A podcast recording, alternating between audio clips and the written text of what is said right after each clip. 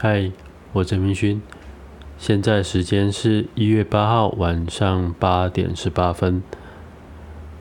好，今天想要分享关于在高中带正念课相关的内容。那最近先是学期末了，啊，照惯例，学期末的时候都会有一个成果发表。那成果发表的时候会邀请。各个选修科目的学员，他们齐聚一堂，然后发表各自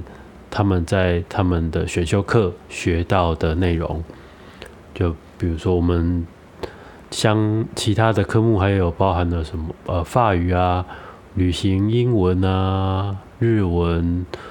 城市设计，逻辑思维，还有一些。选修的，然后非一般课程就是一一一般课程就是国英数，然后选修课一个礼拜会有一堂，然后都会是这种比较非主流的，然后非一般学校会有的课程。那这边找的都大都也都是外面的老师，那正念课也是其中之一，所以在。这个发表的时候，就会看到其他的、其他的科目、其他科呃科目他们的嗯教学的内容，也是一个蛮有趣的一个经验。但是很可惜，我这一今天刚好要同一个时间要参与一个正念老师的。呃，线上访谈，那所以就请我的另外一位伙伴，然后带他们一起去做成果的发表，然后今天就没有参加。不过在群组上有看到他们的照片，就是感觉就是一个学期的结束，有一个结果，然后大家可以。有一个还不错的发表的经验，那这也是他们现在素养教育还蛮着重的一的一种形式。他们会有各式各各样的活动来搭配。那我觉得这也是好，因为他们到了大学之后，也会有很多机会需要发表自己的意见，然后有组织的。有想法的去发表阐述，那我觉得这个是我自己的经验，是我在高中也很少有这样子的机会。我是上了大学之后，因为我我我我学我读的是工业设计，大学是读工业设计，所以大学几乎每每一次上课都是都要发表，就只要那。跟设计相关的内容几乎都是要发表的，所以在那个时期我就已经渐渐的习惯了这种模式。那我觉得这个东西是很有帮助的，无论是他未来选的科目或者专业，无论是哪一种，都会遇到这样子的，未来都会需要有这样子的能力。那。我觉得这样就是学校安排这样子的方式，我觉得是很很对学员是很有帮助的。那学学期末会看到学员们各自他们对于呃正念的呃理解以及他们的经验，然后他们会将它做成 PPT，然后对着。全部的人一起分享，我觉得这个是蛮挑战的，因为正念本身这个议题来说，它很广，然后它也是虽然它也有客观的部分，但是它很多部分都是主观经验，所以要要把它做成简报和大家分享，它的难度比一般的。理论性的科目又更加的难，那同时也可以在这个 PPT 学员制作的 PPT 上面可以看得出来，他们对于正念的理解以及体验到呃会呃是有有多少，以及他们的理解是否是朝着正确的方向，那都可以在这个 PPT 上看到。那我最有印象的是，嗯。我们在最后期期末上一周，嗯，还会先做一个预演，然后预预演的时候，大家会先把自己第一版的 PPT 放上来，然后老师会跟接着会给予他们的，比如说台风啊。表现形式啊，或者是 PPT 的内容制作，都会给予他们一些回馈。那我觉得大体上大家的状况都还算 OK，因为因为正念在在认知上面的一些理论基础都可以在网络上面查得到，所以这个部分是。没有什么太大的问题，但是但是从他们的的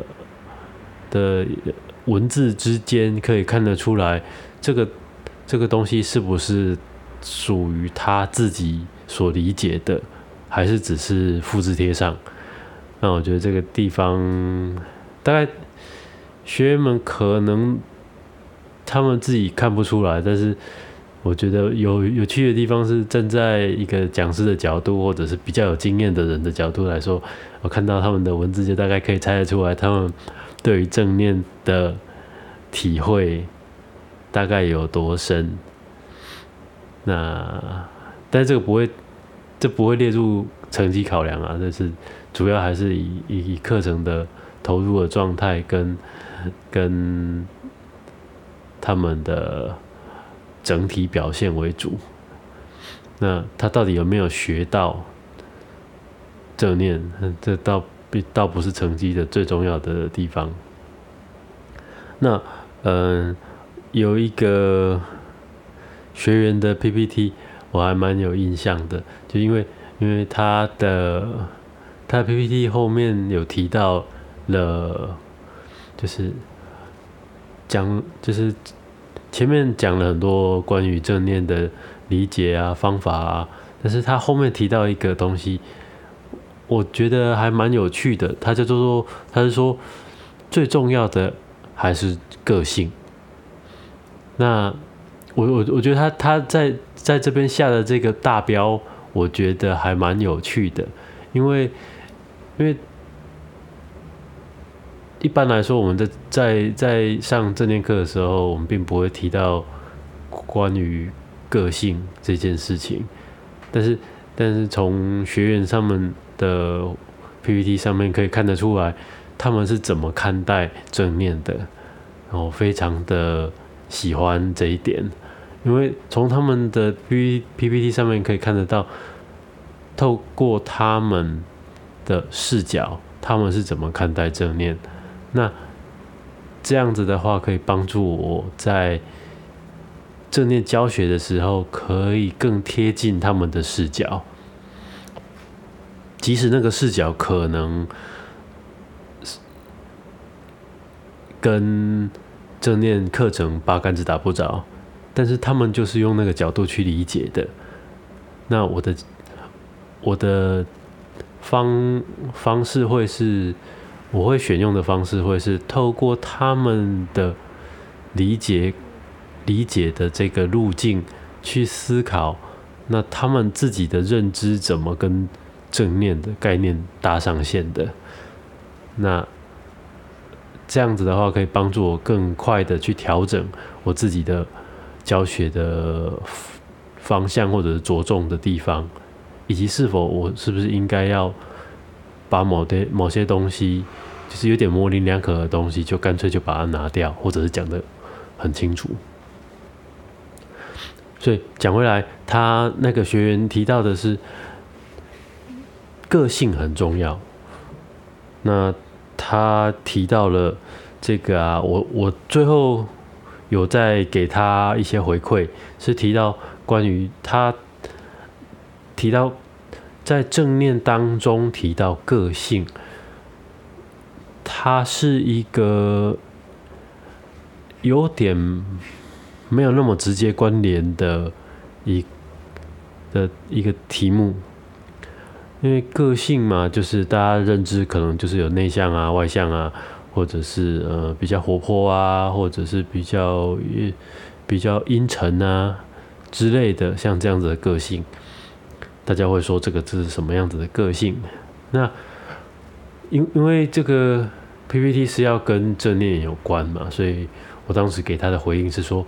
嗯，正呃个性这个东西，从如果要从正念的角度或者或者是精确讲，当代正念以脑神经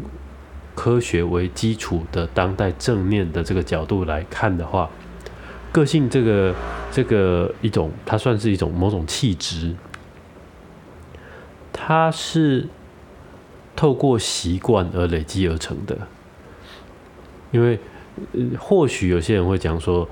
呃，某些个性是天生的。那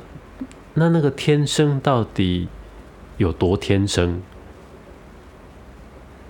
这是一个很有趣的，当然心理学上面也有在讨论这这个议题，然后他们也有做出一些呃归纳的研究，然后他们有提到说，哦，嗯，我的印象当中大概就是百分之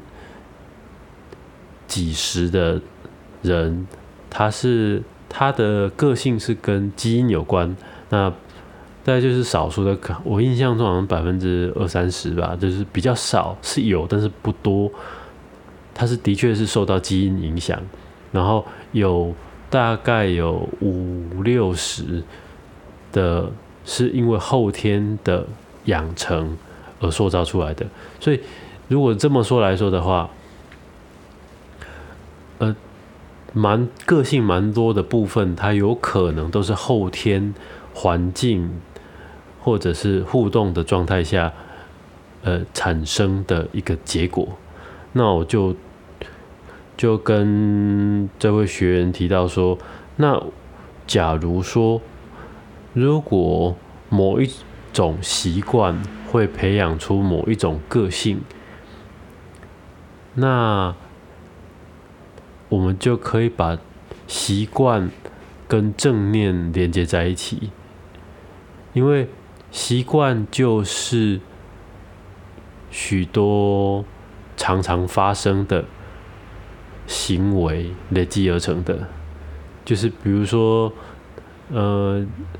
你开门的时候习惯用左手去开还是用右手去开？那如果你很常用右手，那。你就会说你是习惯用右手去开门的人，但是这个行为并不会直接的连接到某一种个性。那或者是你也可以举一个例子是，我是面对陌生人的时候，我会比较害羞。那我害羞是一种状态。那这个状态是因为我是采用比较退缩的角度来做这个行为，或者我面对这个情境的时候，我选择习惯用某种态度或行为去对应它，那我就会说这样子是一个害羞的人，因为我面对人的时候。可能会比较不善言辞，可能会比较不会主动的去接触对方，可能讲话的时候不会习惯去看着对方，或者是表达自己的姿态，非语言的表达。那这些习惯就会累积成一个结果，那那个结果就可以讲说，哦，我是一个。什么样子的人？那接着再往前一步讲，那这些习惯是什么造成的呢？就是因为每一次的行动，我每一次遇到人的时候，就会有这样子的反应跟这样子的行为。那它不断不断的重复的时候，它就会变成是一个习惯。那再往前一步讲，那当我遇到了这个情境，遇到了一个陌生人的情境，我正要展现出我的特定的惯性的行为的时候，那在这个时间点，正念就可以介入了。因为在我们正念当中会提会提到的议题有关于正念介入的时候，它可以帮助我们去觉察。我们是惯性的反应，还是有智慧的回应？那之间，这这两者之间，就是中文的差字的差异以外，它本身在在含义上也有一点差别。那自动反应有点像是呃，怎么样？进就是呃，很固定的、很制式的一种有。就是像你你你面对墙墙壁丢了一颗球进上去，它就会反弹回来。你能预期得到，它就是不断的这样子的发生，它不会有任何的变化，它是一个僵化的状态，它是一种自动反应。那回应的话呢，它就是在这个。行为的过程当中，介入了正念之后，让我们有一个空间，有一个时间差，可以让我们去觉察整件事情。那在当中，我们可以做出一个更好的选择，因为当通常来说，大家都会希望更好嘛。但是因为有了空间的，我就比如说，呃，我面对我看到一个人。然后是我讨厌的人，我看到他我就生气。那这就是看到他我就生气，这是一个自动的反应。那有智慧的回应是什么呢？有智慧回应就是我看到他的时候，我觉察到了我有一个生气的情绪正在发生。那这这个觉察本身就会在心理上产生了一个空间。让我跟这个感觉有一点距离，然后让它不至于影响到我在那个当下。也许我原本的自动化的模式可能就会变成：哦，我看到他我就生气，所以我就避开他，或者是我就会想要说他几句。那这个就是后面的行为，那就一种，它是一个一整套的自动反应。那如果是有智慧回应呢？它就是因为有一个空间存在的时候，有有一个时间差存在的时候，我对对于那个情绪本身产生了一点距离感，它不是那么直接的、直觉的产生。在那个当下，我可以觉察到我自己的状态，然后我会去思考，我可以去想，呃，那我打算，或者是我希望。有什么样子的结果？然后我希望有什么样子的一个互动状态？那我想，也许我后想，因为有前者的那个空间，由正面觉察产生的一个空间，让我可以去反思整件事情的时候，我就可以想到，哦，我还是决定要离开他。那 OK，那我就选择离开他。但是我在离开的时候，他是一个选择，而不是一个好像非不得已的状态。但是也有可能，我在我的反思，或者是我在我的觉察之后呢，我想到的是，嗯，好像也没有什么好生气的。那我是不是有一个新的选择，可以跟他有一个新的互动？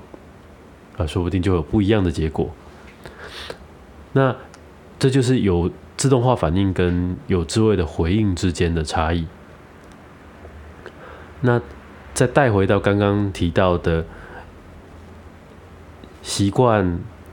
许多重复的行为产生的习惯，而许多的习惯，大大小小的习惯累积堆积而成的，它就会变成一种某种被描述成为个性的东西。那在我们产生行为的那个当下，就是决定了未来我的个性会是什么样子的一个状态。所以在当下的那个行为的再往前，它是什么？它是一个我面对这个情境的时候，我当下产生的觉察。因为有了这个觉察，我有机会可以更有智慧的去回应，产生更有智慧或者是更好的、更有效或友善的行为。那。不断的累积这样子的呃回圈的时候，就是在在觉察行为、觉察行为这个这个这个回圈不断的累积下来，会有更多更多更有智慧、更有效的行为。那同时，它就会累积出许多有效、友善的、有智慧的习惯。那它也会累积出更多。有效、有智慧的个性，那他也不是说哪个就比较好，哪个就比较不好，而是说在这个过程当中，透过正念的觉察，它可以让我们在这一个过程当中更清楚知道自己是什么样子的状态，更理解。自己是什么样的一个人？那这样子的自我觉察，我觉得是非常的重要的，因为认识自己这个课题，会是人生很长很长的这段时间当中，一定都会去接触到的。无论你是因为。什么样的事件，或者是你有可能是比较年轻的时候遇到，也有可能你到到了很老很老的时候，当你已经力不从心的时候，当你去反思整个人生的时候，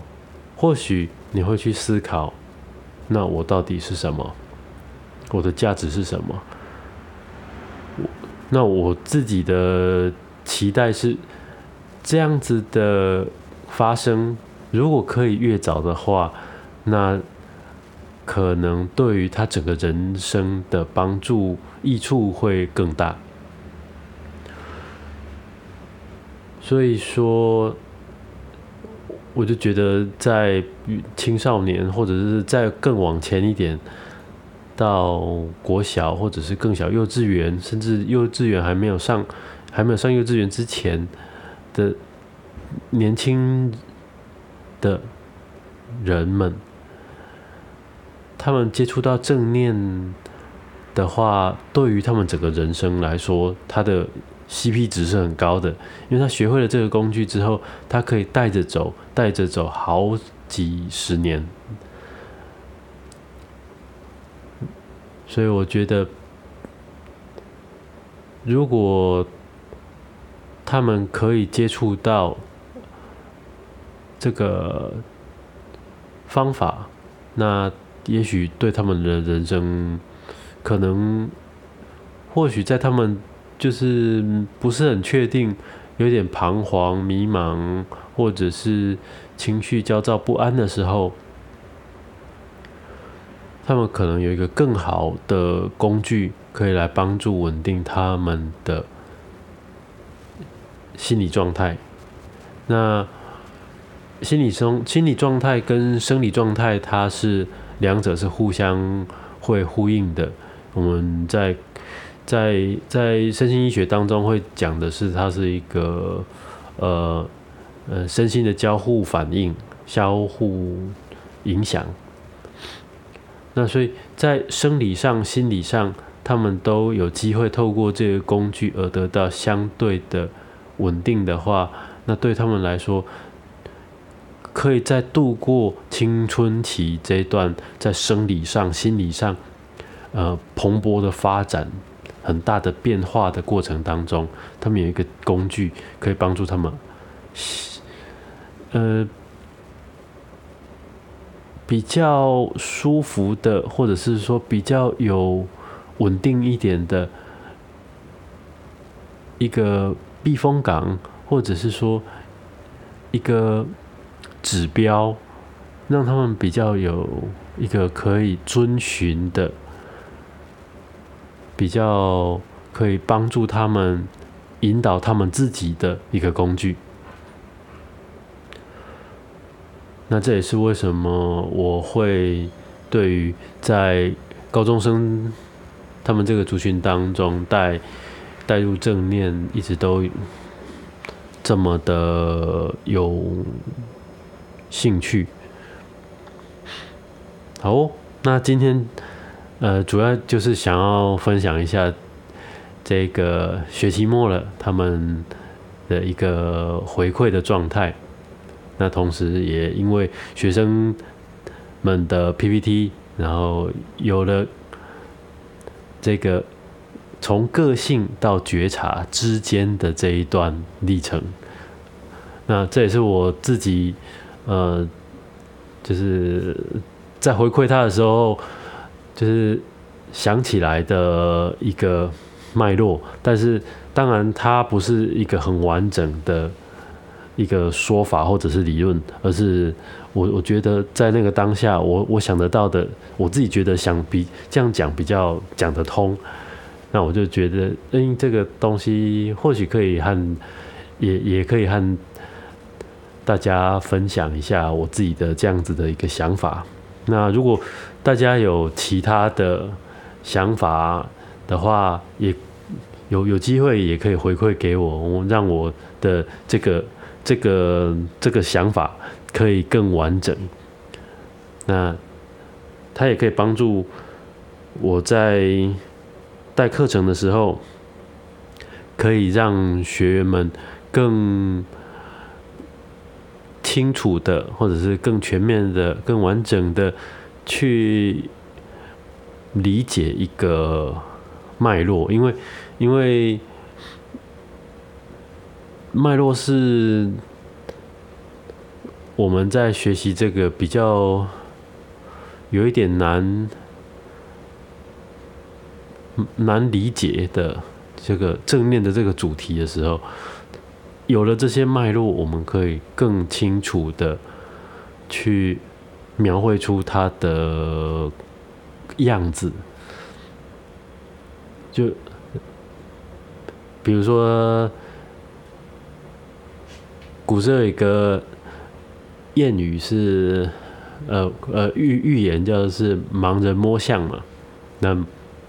每一个盲人摸到的一部分都是某个样子。然后他就认为说，哦，大象就是怎么样的一个东西，就是每一个人讲的都不对，但是每个人讲的也都对，这就是有趣的地方，就是每透过每一个人的角度，他可以拼凑出整只大象的模样，但是他们讲的并不是。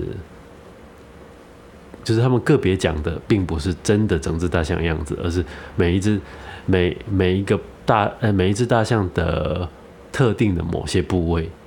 那这些如果这些部位都起来的话，那它就会是一个整个样貌，整只大象的样貌。那我我觉得正念也就是在讨论正念议题的时候，有时候我会觉得说，大概就是像那个样子，就是我们讨论的东西。可能某一些片段都是正念的其中一个样貌而已。那如果有机会，大家可以互动，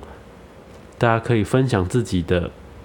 对于他们对对对对对于正念的理解，那他可能就会为这个东西再更加强了他的一点轮廓。那整体来说，我们就会对正念这个这个议题。越来的越越来越越清晰，那这也是我觉得在我们在课堂上面非常的呃欢迎学员们分享，这也是主要的原因。因为理论很简单，方法很单纯，但是从学员们身上回馈回来的东西，才是真正的非常珍贵的教材，然后也是真正能让大家感触到正念对他们的生活当中有什么样子的一个好处。或者是跟他们的生命有什么样的连结？好，那今天的分享就到这边，谢谢大家的时间，下次我们再聊聊其他的议题，拜拜。